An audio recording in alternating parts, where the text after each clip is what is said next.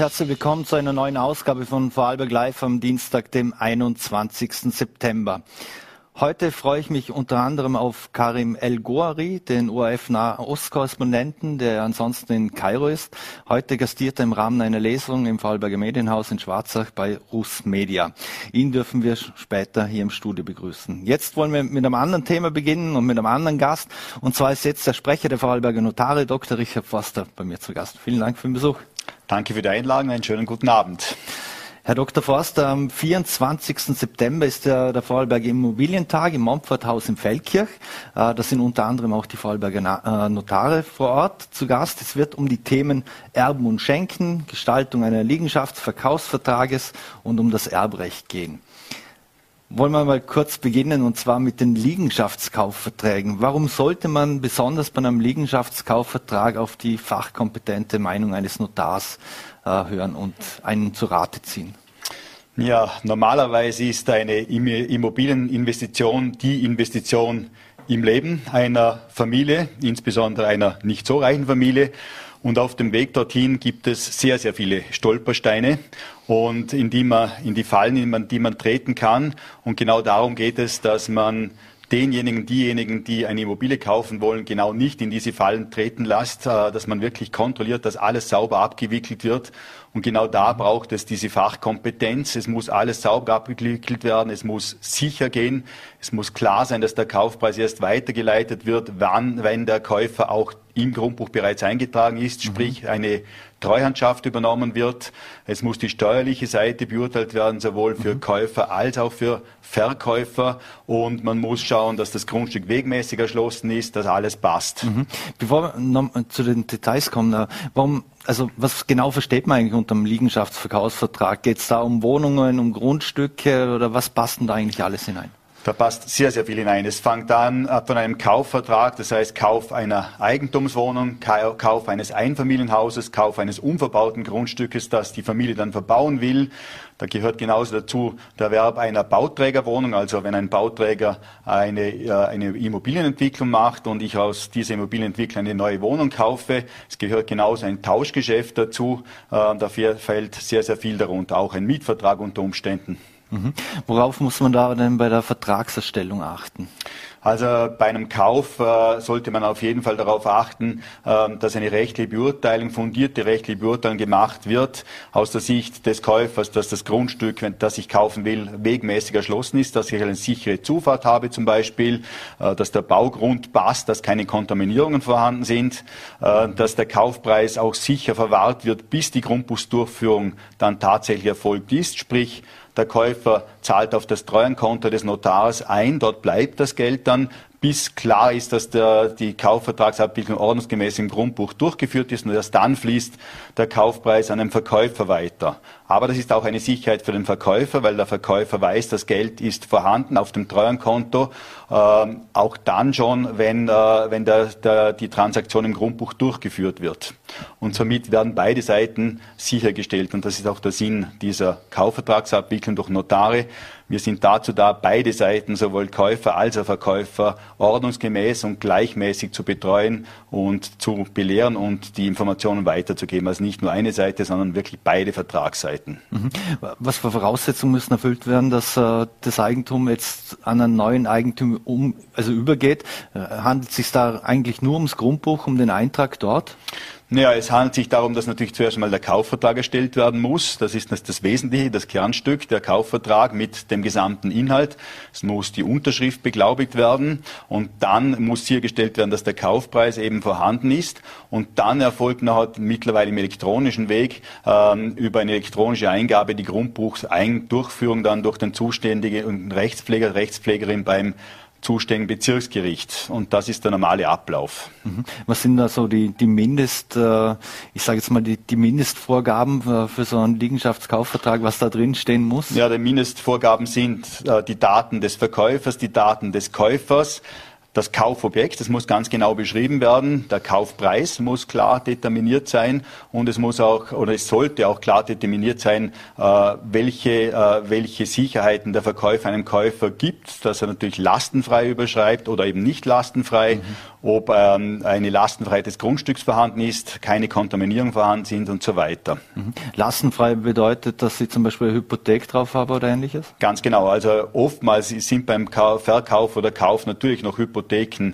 im Grundbuch eingetragen. Genau diese werden im Zuge der Treuhandabwicklung dann durch den Notar, durch den Rechtsberater, äh, das wird so abgewickelt, dass die im Zuge der Grundbuchsdurchführung dann gelöscht werden und aus dem Kaufpreis nachher die Hypothek getilgt wird. Mhm. Also sprich, wenn ich 200.000 Euro Schulden drauf habe, ich nehme 400.000 ein, dann würden Sie dafür Sorge tragen, dass die 200.000 abgedeckt werden bei der Bank und dann... Korrekt. Und dafür das Pfandrecht aber gelöscht wird im Grundbuch gleichzeitig, genau. Mhm.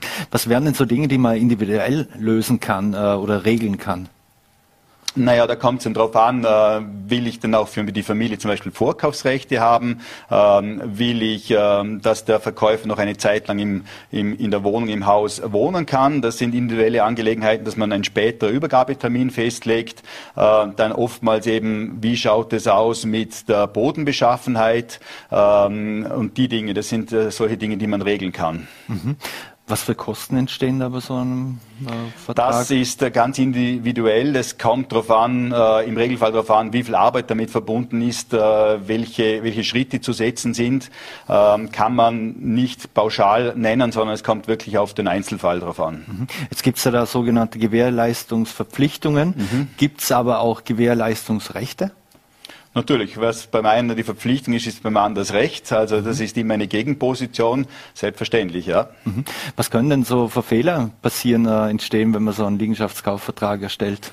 Naja, ähm, einer der massiven Fehler ist, ich kaufe ein Grundstück und habe keine Zufahrt. Dann äh, habe ich ein Problem, weil dann werde ich keine Baubewilligung erhalten, weil im Vorhergehenden Baugesetz klar normiert ist, eine Baubewilligung gibt's nur, äh, wenn es auch eine gesicherte Zufahrt gibt. Das heißt, das wäre ein klassischer Fehler. Ähm, kritisch ist auch, wenn ich ein Grundstück kaufe und äh, es scheint dann und ich fange an zu backern und es kommen dann alte Ölfässer zum Vorschein in der Liegenschaft oder historische Funde wie Römersiedlung und so weiter. Das wären eine der Dinge, die passieren kann oder ähm, Lasten, die sonst noch oben sind, wie Geh- und Fahrrechte, die man nicht beachtet hat. Das heißt, mhm. wenn mitten durch das Grundstück dann ein Geh- und Fahrrecht durchgeht, wäre ich schwer darauf bauen können. Mhm. Das sind so die Dinge, die da wirklich passieren können als Fehler. Mhm. Wie kann man jetzt herausfinden, ob jetzt da irgendwelche Geh- und Fahrrechte bestehen? Weil ich kann mir vorstellen, wenn jetzt ein Haus im Eigentum einer Familie ist, schon seit 50 Jahren oder und die fahren da immer über ein Grundstück mhm. drüber, äh, wie weiß ich als neuer Käufer, ob ich das auch darf? Das ist in Vorarlberg nicht immer so leicht, äh, weil in Vorarlberg eine Sondersituation herrscht, nämlich dahingehend, dass bis zum Jahre 1997 Geh- und Fahrrecht im Grundbuch nicht eingetragen werden konnten. Das war eine Sondersituation in Vorarlberg. Das heißt, alle Geh- und Fahrrechte, die vor 1997 begründet worden sind, finde ich im Regelfall im Grundbuch überhaupt nicht. Das heißt, man muss eigentlich die Liegenschaft erkunden und in Augenschein nehmen und feststellen, ob da irgendwas erkennbar ist, eine Fahrspur oder irgendwas, mit den Nachbarn reden und so weiter. Also das ist in Vorarlberg eine ganz kritische Situation. Seit 1997 müssen sie eingetragen werden, das heißt neue Dienstbarkeitsrechte werde ich im Grundbuch finden, mhm. alte nicht und das ist das große Problem in Vorarlberg. Mhm alte Dienstbarkeiten kann es sein, dass Sie, wenn ihr einen handschriftlichen Vertrag mit meinem Nachbar oder mhm. der Verkäufer hat, das, ist das ausreichend dann? Naja, das kann eben selbstverständlich reichen, weil im Grundbuch muss, hat es nicht eingetragen werden müssen bis 1997 und das kann mhm. durchaus reichen. Wobei man natürlich sagen muss, wenn jemand eine Dienstbarkeit 30 Jahre nicht ausübt, dann würde sie verjähren. Aber das ist eben die Frage, hat das einmal zwischendurch ausgeübt oder nicht, das ist nicht so einfach zu klären. Mhm. Wie geht man eigentlich mit rechtlichen Aspekten um? Zum Beispiel man schafft sich das gemeinsam mit der Frau an und dann kommt der Scheidung. Mhm. Sind das alles so Dinge, die ich sofort in so einem Vertrag eigentlich berücksichtigen kann? Ja, der Trend geht eindeutig in die Richtung, das muss man ganz klar sagen. Insbesondere, Gott sei Dank, müssen wir auch sagen, haben die jungen Leute auch das Problembewusstsein mittlerweile in diese Richtung. Wir haben oftmals in unserer Praxis genau äh, diese Fragen zu klären und wir empfehlen zumindest einen dann einen partiellen Ehevertrag zu machen, wo ich genau das regle, was passiert, wenn es zur Scheidung kommt. Mhm. Äh, gerade wenn einer vor allem das Geld bringt oder die Liegenschaft bringt, äh, dann empfehlen wir zumindest einen teilweisen Ehevertrag äh, zu äh, verfassen der genau diese Dinge regelt, was passiert mit dem Haus, mit, dem, mit der Wohnung in einem Scheidungsfall. Weil jetzt redet sie es gut, dann habe ich es geregelt. Mhm. Im Zuge einer Scheidung redet sie es oftmals nicht mehr gut und dann wird das schwer, sehr schwierig zu lösen. Finden Sie da oft Gehör oder hören Sie dann eher von den Paaren, na, wäre bei uns nicht, weil wir sind so verliebt und überhaupt und. Ja, mittlerweile dreht sich dieser Spieß und äh, wir hören oftmals, ja, es ist vernünftig, dass wir das regeln, weil wir mittlerweile aus dem Bekanntenkreis die Erfahrung haben, dass es eben doch passieren kann. Mhm. Das heißt, das Problembewusstsein ist mittlerweile ein anderes wie vor 20 Jahren, definitiv. Mhm. Und man wird das wahrscheinlich auch, äh, was erbrechtlich betrifft, wird man das auch schon dort regeln können. Unbedingt, ja. Das ist genau das, was auch geregelt werden sollte, gerade auch bei jungen Familien mit minderjährigen Kindern und so weiter sollte das ganz klar geregelt werden. Was ist im Ablebensfall, weil sonst doch ordentlich Überraschungen eintreten können, wenn wieder warten. Statistisch sehr unwahrscheinlich, aber doch in jungen Jahren was passieren kann. Wir erleben das in unserer Praxis als Notare, die Verlassenschaftsabhandlungen durchführen, als Gerichtskommissar tagtäglich, dass das eben doch passieren kann, auch wenn mhm. man sich nicht wünscht. Mhm. Da wären wir eh schon beim Thema Erbrecht. Da kann man ja an ein Gespräch erinnern, zwischen, wo Sie schon mal hier zu Gast waren. Vorarlberger waren oder sind in der Testamentsmuffel. Es ist auch statistisch mhm. irgendwo bewiesen. Hat sich dadurch die Corona-Krise jetzt etwas verändert? Ja, es war durchaus spürbar und es ist nach wie vor spürbar, dass die Nachfrage zumindest leicht steigt, ganz klar, ähm, auch bei der jungen Bevölkerung. Und das ist für uns ganz, ganz wichtig, äh, weil, wie schon dargelegt, auch in jungen Jahren was passieren kann und genau dort der Regelungsansatz sein sollte äh, und nicht erst mit 85, wo ich vielleicht das Vermögen schon zu Lebzeiten übertragen habe. Also gerade dort. Und das ist erkennbar. Äh, wir sind noch nicht so weit wie Oberösterreich. Die sind Spitzenreiter mit, glaube ich, 46 Prozent. Gibt es eine neue Statistik. Aber wir merken im Vorwerk, dass es aufwärts geht und das ist ein sehr, sehr gutes Zeichen. Haben Sie Erklärung dafür, warum das bei den Vorarlbergern so ist? Ja, das dürfte die Eigenheit der Vorarlberger sein. Man überlegt und überlegt und will es gut machen und überlegt, tut es wieder auf die Seite, überlegt nochmals, anstatt dann wirklich Daten zu setzen. Das könnte ich mir jetzt von der Mentalität her vorstellen. Mhm. Was gibt es denn überhaupt für Testamentsformen?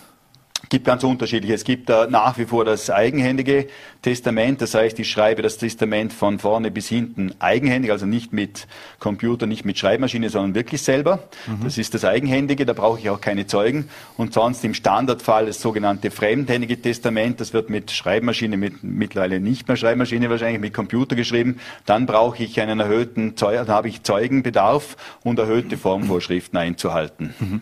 Wie sieht denn das aus, wenn ihr eigenhändiges Testament äh, verfasse und das selbst unterschreibe. Mhm. Äh, und es würde im, im Falle meines Ablebens, kommt jemand her und sagt, ja, der hat das ja eigentlich gar nicht geschrieben. Wer stellt denn dann fest, ob das stimmt, dass das von mir ist oder auch nicht? Da gibt es Graphologen, die das feststellen können. Es gibt genügend Prozesse, ähm, bei denen das schon bereits Thema war. Also es gibt Sachverständige, die das feststellen können anhand von Vergleichsproben. Also im Regelfall kein Problem, das feststellen zu können. Mhm.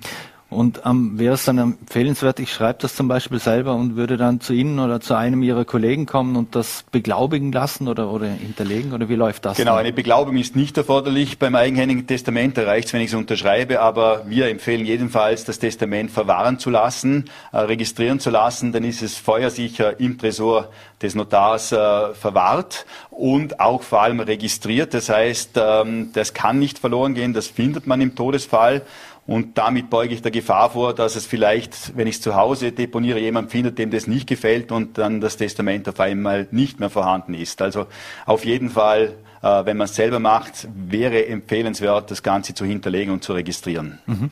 Was muss man denn grundsätzlich bei so einem äh, Testament beachten? Äh, also der Unterschied eben zwischen eigenhändig und fremdhändig. Muss ich da auch gleich reinschreiben, ich bin im Vollbesitz meiner Kräfte und so weiter und so fort? Na, der Satz bringt, der, den sieht man immer wieder, aber der bringt nichts. Entweder bin ich im Vollbesitz der Kräfte oder ich bin es nicht. Und dann muss ich es nicht in der Urkunde äh, hinterlegen, sondern das ist ein Fakt und das gegeben ist oder nicht gegeben ist. Aber was man sagen muss, bei einem Fremdhändigen Fremdhändigen Testamenten, insbesondere seit die Erbrechtsnovelle in Kraft ist, haben wir einen extrem hohen Formvorschriftsbedarf. Das heißt, bei fremdhändigen Testamenten sollte man auf jeden Fall ähm, fremde Hilfe, Rechtsberatung äh, in Anspruch nehmen, weil sonst die Gefahr besteht, dass sehr schnell ein Formmangel eintritt und damit das ganze Testament dann ungültig wäre. Mhm. Da kommt man so am Testament eigentlich grundsätzlich als Zeuge in Frage. Sollte das ich sage mal, darf das, kann das der beste Freund sein oder wie auch immer? Mhm. Oder ist es besser, wenn es lieber irgendein Nachbar ist oder ein entfernter Verwandter oder, oder wie? Na, das äh, ist im Gesetz eigentlich klar geregelt. Äh, es gibt Personen, die ausgeschlossen sind, die sollte man nicht verwenden. Das sind einmal vor allem minderjährige äh, Personen und dann ähm, im Verwandtschaftsbereich und verschwägerten Bereich äh, Ehegatte, Lebensgefährte und so weiter. Die sollte man, die darf man nicht heranziehen oder wenn man sie heranzieht, ist es ungültig oder teilweise ungültig. Ansonsten kann das jede volljährige Person sein, die auch die Sprache des Testamentsrichters versteht. Äh, gibt es keine Vorschriften außer diesen genannten. Äh, das heißt, ähm, Freund, äh, Bekannte, Trauzeuge, äh, weitaus Verwandte, wobei da rate ich generell ab, weil man oftmals die Grenzziehung nicht hat, wo das ausgeschlossen ist und nicht, wäre alles zulässig. Mhm. Welche Fehler kann man denn machen, dass so ein Testament unwirksam ist? Ähm, eben genau das, dass man die Formvorschrift nicht einhaltet. Äh, man hat ein Zeuge zu wenig, äh, einer ist befangen, dürfte nicht unterschreiben. Ähm, bei einem Zeugen fehlt das Geburtsdatum oder die Wohnanschrift, das muss man anführen seit 2017. Ähm, da ist schnell, sehr, sehr schnell ein Fehler passiert. Mhm. Ist es auch so, äh, dass jeder mit demselben Stift unterschreiben muss? Oder nein, können das unterschiedliche das Stifte ist nicht sein? Das können unterschiedliche Stifte sein. Der eine kann einen Füllfeder verwenden, der andere einen Kugelschreiber, der eine blau, der andere schwarz, der andere rot. Das spielt keine Rolle. Mhm. Äh, überhaupt nicht. Da gibt es keine Vorschriften. Mhm. Wir hatten sich das Ganze seit die Testamentsaffäre ist uns ja noch allen, allen in den Köpfen. Äh, mhm wie schlecht ist das Image nach wie vor? Oder hat sich da irgendwas gebessert seit dieser Testamentsaffäre, die, die ja in, in Vorarlberg für große Wellen gesorgt hat? Naja, man hört das immer wieder. Das Thema wird immer wieder sozusagen aufgekocht. Man hört es immer wieder. Es gibt auch nach wie vor mediale Berichte in die Richtung. Ähm, ich kann nur sagen, also ich glaube, dass mit gutem Gewissen zu sagen, äh, dass alle, alle äh, Notare äh, und auch die Anwälte sehr, sehr vorsichtig sind, alle Vorschriften einhalten und die Rechtsberatung machen. Also das Image ist mittlerweile ganz klar wieder vorhanden, dass die Testamentsaffäre nicht löblich war und nicht gut war. Das, das ist klar, das müssen wir nicht diskutieren. Mhm. Aber ich glaube, das sind wirklich jetzt, kann man nicht mehr mit der heutigen Situation, die Testamentsaffäre ist doch weit zurück und die Testamente, die verfälschten, sind weit zurück. Mit dem heutigen Standard, mit den heutigen Sicherungsmaßnahmen, Zeugenvorschriften und so weiter, ähm, kann ich mir kaum vorstellen. Also möglich ist alles, aber, aber wir haben mittlerweile ein anderes Image. Mhm. Abschließend noch, mit welchen Kosten muss man denn rechnen, wenn man, wenn ich zu Ihnen kommen möchte und äh, ein Testament erstellen lassen will? Das ist sicher auch wieder individuell. Ähm, da kann ich auch nur für die Notare sprechen. Ähm, wir haben eine Vorgabe von unserer Kammer, dass wir keinen Werttarif ansetzen dürfen, sondern eben nur einen Zeittarif. Und je nach Zeitdauer, je nach Aufwand kann das von 250, 300 Euro bis 6, 7, 800 Euro zuzüglich Umsatzsteuer und Bauauslagen kommen. Mhm. Jetzt äh, am Freitag, 24. September, sind die Vorarlberger Immobilientage im Montvershaus im Feldkirch. Kann da jeder vorbeikommen oder sollte man sich da irgendwo anmelden eigentlich am besten, auch in Zeiten von Corona? Mhm. Nein, also der, der, Eintritt ist kostenlos, es kann jeder vorbeikommen. Wir freuen uns über jeden Besuch, über jede Anfrage. Wir haben, der Stand, unser Stand ist genügend besetzt. Das heißt, es kann jeder vorbeikommen und seine Fragen, sei es Immobilienrecht, Erbrecht, Schenkungen, Übergaben, alle Fragen sind erwünscht und werden auch hoffentlich ordentlich beantwortet werden. Dr. Richter Forster, vielen Dank für den Besuch bei Vorarlberg Live und alles Gute, bleiben Sie gesund. Vielen Dank, ebenso. Danke. So, meine Damen und Herren, und wir wechseln das Thema und wir freuen uns jetzt auf unseren neuen Gast und zwar das ist Karim El Goari. Er hat das Buch Repression und Rebellion geschrieben, ist heute im Vorarlberger Medienhaus zu Gast auf Einladung von das Buch und ich freue mich recht herzlich, Sie begrüßen zu dürfen. Vielen ja, Dank. Vielen Dank für die Einladung.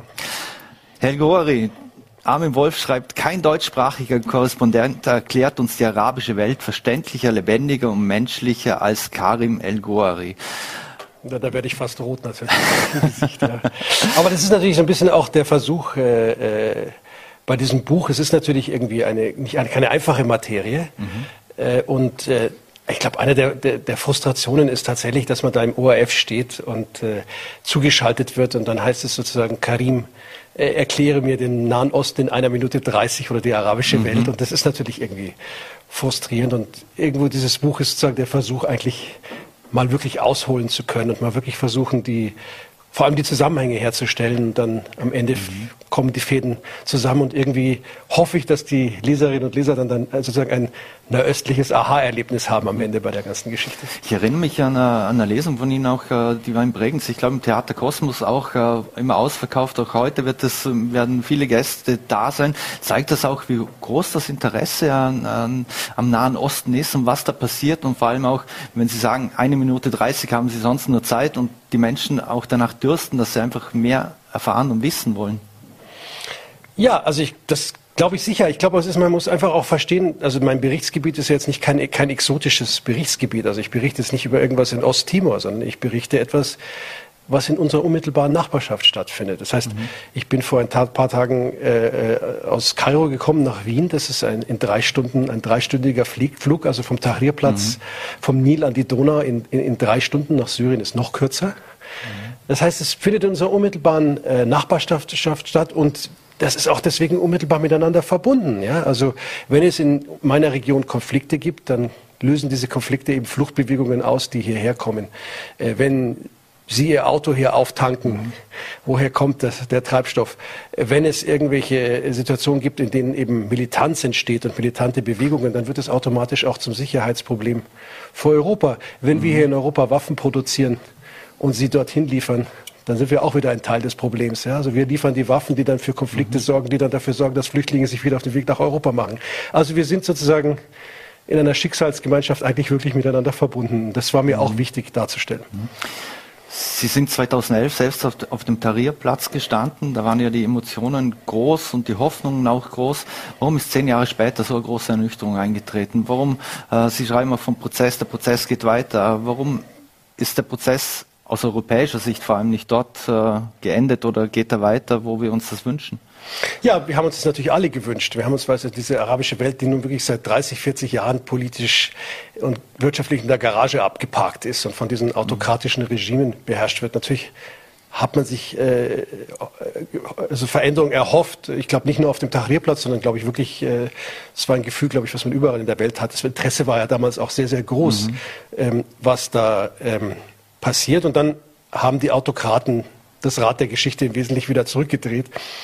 Aber ich glaube, manche beschreiben, manche beschreiben es ja sozusagen, der arabische Frühling ist zum arabischen Winter geworden. Und ich glaube, wie Sie schon sagten, ich glaube, das ist eine falsche Sichtweise. Das sind Prozesse, die da losgetreten wurden, die noch kein Ende haben. Also wir haben ja wieder erlebt, dass wir dann vor zwei Jahren, 2019, hatten wir wieder Aufstände. Der Diktator in Algerien wurde gestürzt, Bouteflika, der mhm. vor ein paar Tagen gestorben ist.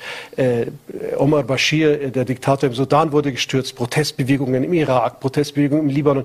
Also man merkt, diese Geschichte geht weiter und das ist ja auch das, was ich versuche in diesem Buch zu beschreiben, diesen Wettlauf der letzten zehn Jahre, der Wettlauf eben zwischen Repression mhm. und Rebellion. Und dann ist es wirklich so, dass die einen haben ihre Macht zu verlieren und die anderen haben inzwischen fast nichts mehr zu verlieren mhm. in diesem Wettlauf. Also es ist das alte Spiel immer nur um Macht und Geld.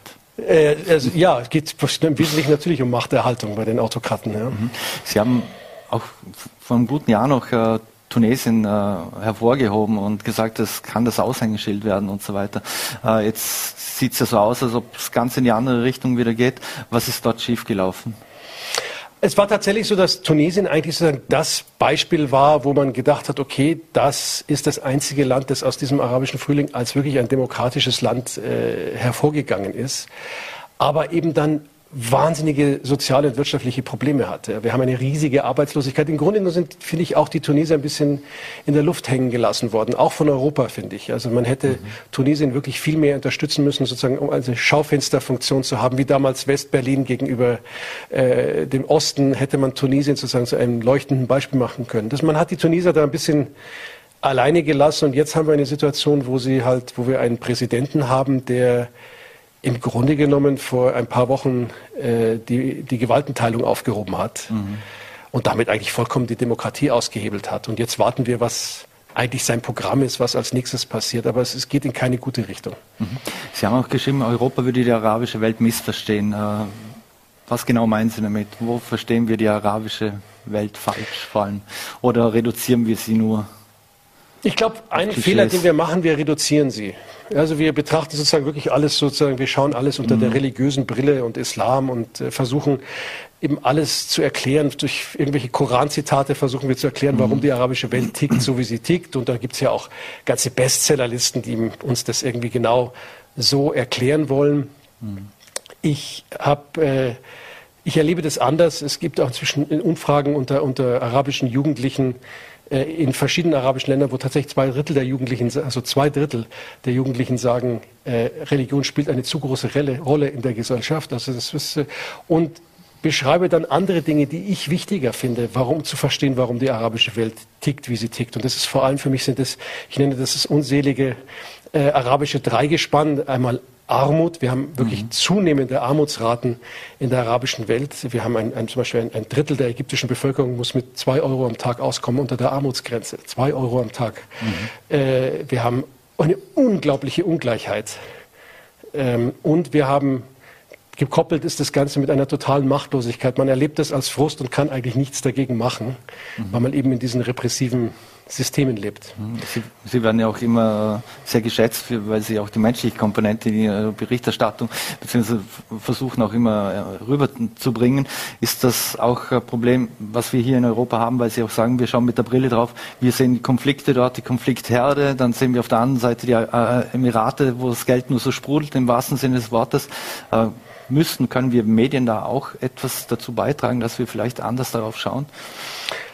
Ja, ich glaube schon. Also ich glaube, das, das Wichtigste ist, dass man auf Augenhöhe auf die Menschen schaut und nicht von oben herab. Und das ist, glaube ich, immer noch, äh, äh, wir sind relativ arrogant in der Art und Weise, wie wir vor allem auf die Menschen in dieser Region mhm. blicken. Und ich glaube, das wäre, oder das ist mir zumindest ein sehr wichtiges Anliegen, dass äh, man eben auf Augenhöhe die Menschen betrachtet und dass man sie auch in der Berichterstattung nicht immer nur zu, zu Objekten macht, sondern sie einfach zu Subjekten macht, dass sie selber sagen, was sie denken, was sie fühlen in, in bestimmten Situationen. Für mich ist dann ein guter Bericht, den ich gemacht habe für den ORF, ist für mich dann, wenn sich jemand in seinem Fernsehsessel zurücklehnt und sagt, mein Gott, wie würde ich mich in dieser Situation verhalten? Wie würde ich in dieser Situation mhm. denken?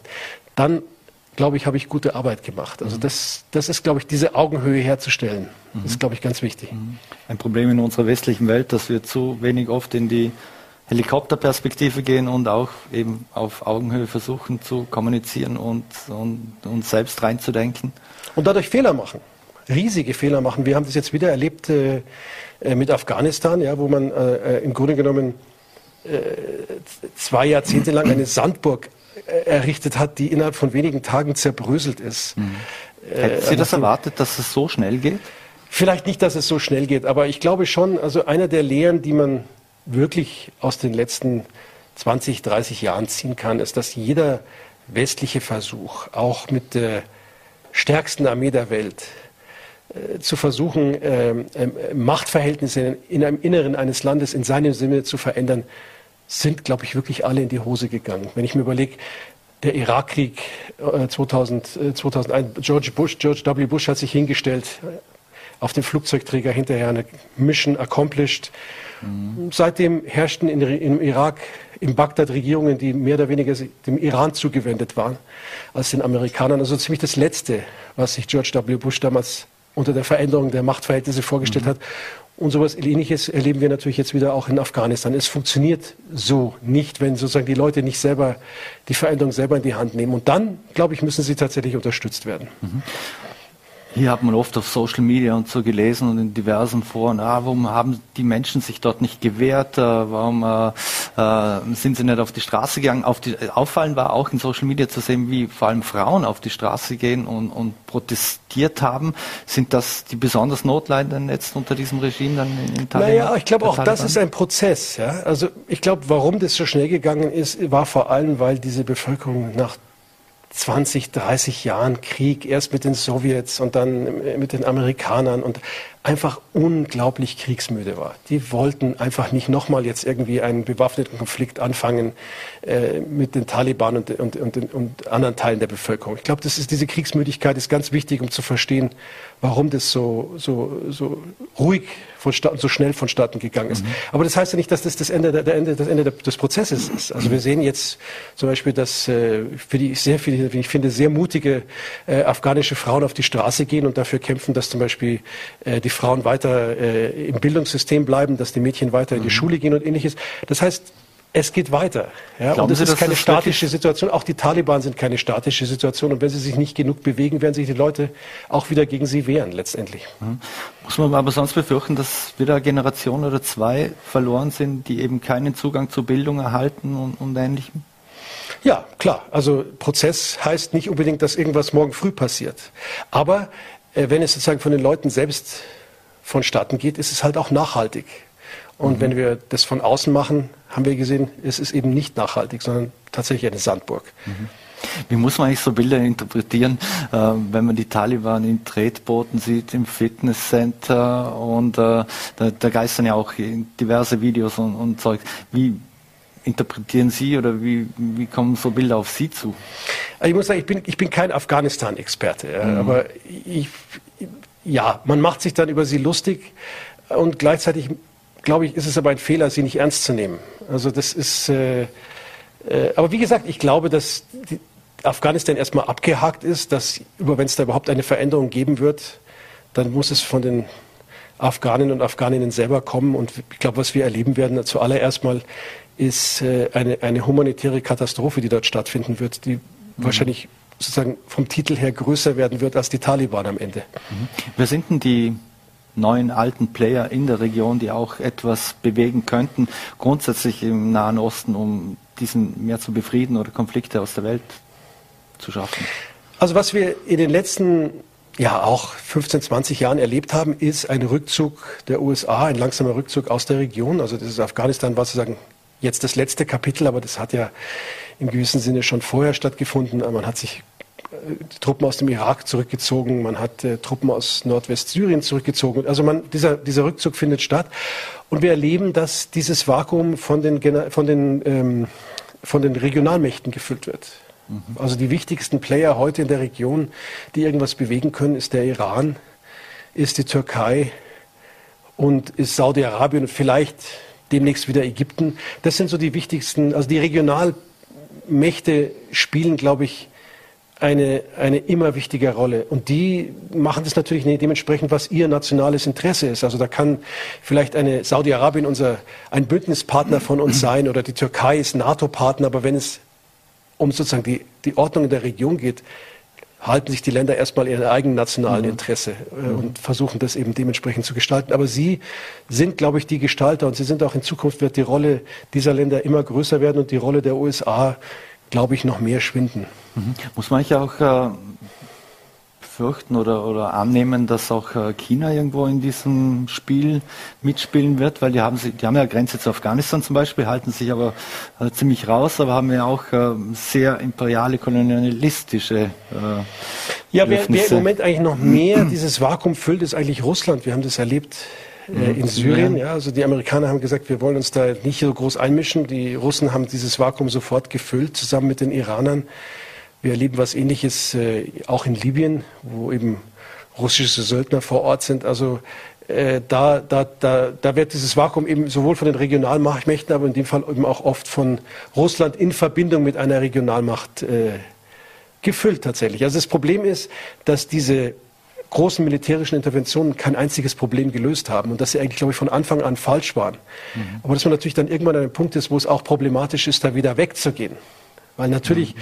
wir erleben das ja in Afghanistan und wir haben das an anderen Orten erlebt, wenn die Amerikaner sich zurückziehen, die erst gar nicht da hätten da sein sollen. Aber wenn sie sich mhm. zurückziehen, wird dieses Vakuum ja nicht mit internationalem Recht und Rechtsstaatlichkeit gefüllt, mhm. sondern möglicherweise mit eben anderen Playern, die äh, zum Teil eben noch problematischer sind. Ja. Mhm. Taliban in Afghanistan, autokratisches System in Arabien, Militärdiktatur und so weiter. Äh, was für Optionen haben denn junge Menschen? Äh, ist die für viele wirklich nur die einzige Option, äh, zu flüchten, den Weg nach Europa zu suchen? Naja, Also die Situation verschärft sich für Sie. Wir haben, also wir haben 60 Prozent der, wenn wir von jungen Leuten reden, ja, 60 Prozent der Bevölkerung in der arabischen Welt sind unter 30. Mhm. Also wir reden hier sozusagen demografisch, demografisch von der Mehrheit der Bevölkerung. Und die erleben natürlich dieses, einerseits diese, dieser Frust, dass sich ihre Lebenssituation zum Teil noch immer mehr verschlechtert, dass sie gleichzeitig sehen, dass sie nichts dagegen machen können. Sie sind sehr gut informiert über die sozialen Medien, also sie wissen ganz genau Bescheid, was falsch mhm. läuft, ja, können aber gleichzeitig nichts dagegen machen. Und im Grunde genommen, ich habe das in diesem Buch auch ein bisschen versucht zu deklinieren. Es gibt eigentlich nur vier Optionen für Sie.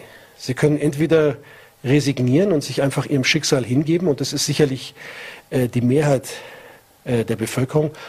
Sie können ähm, ihre Köfferchen packen und versuchen auszuwandern oder zu flüchten. Sie können sich einer militanten Organisation anschließen wie Al-Qaida und dem Islamischen Staat. Oder Sie können wieder auf die Barrikaden gehen, wie Sie es schon vor zehn Jahren gemacht haben. Und all das passiert gleichzeitig im Moment. Mhm. Reicht es da, wenn die österreichische Regierung ankündigt, dass man ja die Auslandshilfen verstärken will, um auch der Fluchtbegehren der, der jungen Menschen unterbinden zu können, beziehungsweise man will Signale aussenden, dass sie sich erst gar nicht auf die Flucht machen? Äh, sind das Signale oder, oder nimmt das überhaupt jemand wahr? Nein, also ich glaube auch wirklich, dass jeder weiß, dass das wirklich Sonntagsreden sind, die, die relativ wenig kosten. Ja, also wenn du wirkliche Hilfe vor Ort organisieren müsstest, dann wolltest, dann müsstest du das in, in, in einem ganz anderen Stil machen. Da geht es nicht darum, irgendwo 50 Zelte hinzuschicken, sondern mhm. es geht wirklich darum, gerade zum Beispiel den Ländern zu helfen, die äh, ja einen Großteil der Flüchtlinge tatsächlich aufnehmen. Wir haben jetzt wieder, schauen wir mal, wo diese ganzen afghanischen Flüchtlinge äh, enden werden, außer die, die es mit dem Flugzeug in die USA geschafft haben äh, oder irgendwo nach Europa. Ist natürlich, wir haben jetzt, wir werden es erleben, dass es Fluchtbewegungen auch über den Landweg geben wird. Und die mhm. Frage, wo dann die Leute am Ende landen würden und wie diese Länder, die sie, die sie dann aufnehmen, tatsächlich auch unterstützt werden und nicht nur in irgendwelchen Sonntagsreden. Ne? Mhm. Abschließend, ich, ich habe gesagt, Sie sind auch hier im Medienhaus zu Gast, waren aber auch im Marianum bei, bei Schülern. Äh, was waren denn da die drängendsten Fragen? Was hatten die, was hatten, haben, hat denn die jungen Menschen vor allem interessiert? Eigentlich ist fast das Gleiche, was Sie gerade gefragt haben, ist faszinierend. Also das, mhm. äh, also es war ein sehr, sehr äh, neugieriges Publikum. Ja? Mhm. Also äh, Sie waren ja so zwischen 16 und 18 Jahre alt. Sie waren also sehr neugierig. Einer der interessantesten Dinge, äh, die wir mit Ihnen, die ich mit Ihnen diskutiert habe, ist, was Sie sich vorstellen, wie Nachrichten ausschauen sollten. Weil wir haben natürlich ja nicht nur im ORF, sondern alle öffentlichen Rechtlichen haben natürlich das Problem, dass gerade die Informationen die Zuschauer vollkommen überaltet sind. Ja? Also mhm. wir merken das zum Beispiel, wenn wir uns sowas anschauen wie die ZDF-Nachrichten, da muss man sich ja nur die, die Werbeblöcke anschauen, vorher und nachher fragen Sie einen Arzt und Apotheker, dann weiß man ungefähr, welche ja. Altersgruppe sozusagen diese Information konsumiert. Das heißt, es gibt ein riesiges Problem, wie mhm. man äh, junge Leute an dazu bringt, Information zu konsumieren. Und das war einer der, der, der, der spannendsten Dinge, finde ich, die wir da diskutiert haben, weil einerseits sozusagen sagen manche, es muss halt irgendwie kurz und zackig sein. Ich glaube eher, dass es was anderes sein muss. Ich glaube, dass viele von denen halt den ganzen Tag im Internet rumsurfen. Mhm. Und was wir machen müssen als öffentlich-rechtliche äh, Fernsehstation ist, einen Mehrwert zu schaffen zum mhm. Internet. Und den schafft man, glaube ich, nicht durch irgendwelche kurzen Nachrichtensendungen, sondern den schafft man durch das Gegenteil, durch lange Nachrichtensendungen, indem man eben den Mehrwert schafft von längeren Reportagen, längeren Hintergrundberichten, äh, längeren Diskussionen, um, weil ich glaube, eine der wichtigsten Dinge, glaube ich, nicht nur für Jugendliche, ist ja mhm. heute, dass man in diesem Wust von Informationen mhm. es schafft, die Dinge irgendwie einzuordnen. Und dazu braucht man nicht Kürze, sondern Länge, glaube ich. Ja. Mhm. Karim El vielen Dank für den Besuch bei Vorarlberg Live. Hier noch das Buch Repression und Rebellion gibt es auch bei das Buch und der, der, Buchhandlung Ihres Vertrauens. Vielen Dank für den Danke Besuch. für die Einladung. Wir freuen uns auf die Veranstaltung und bleiben Sie gesund. Danke. So, meine Damen und Herren, und das war's schon wieder mit Vorarlberg Live. Wir bedanken uns fürs Dabeisein. Morgen gerne wieder, 17 Uhr, Voller TTV, VNRT oder Ländle TV. Bis morgen, schönen Abend und bleiben Sie gesund.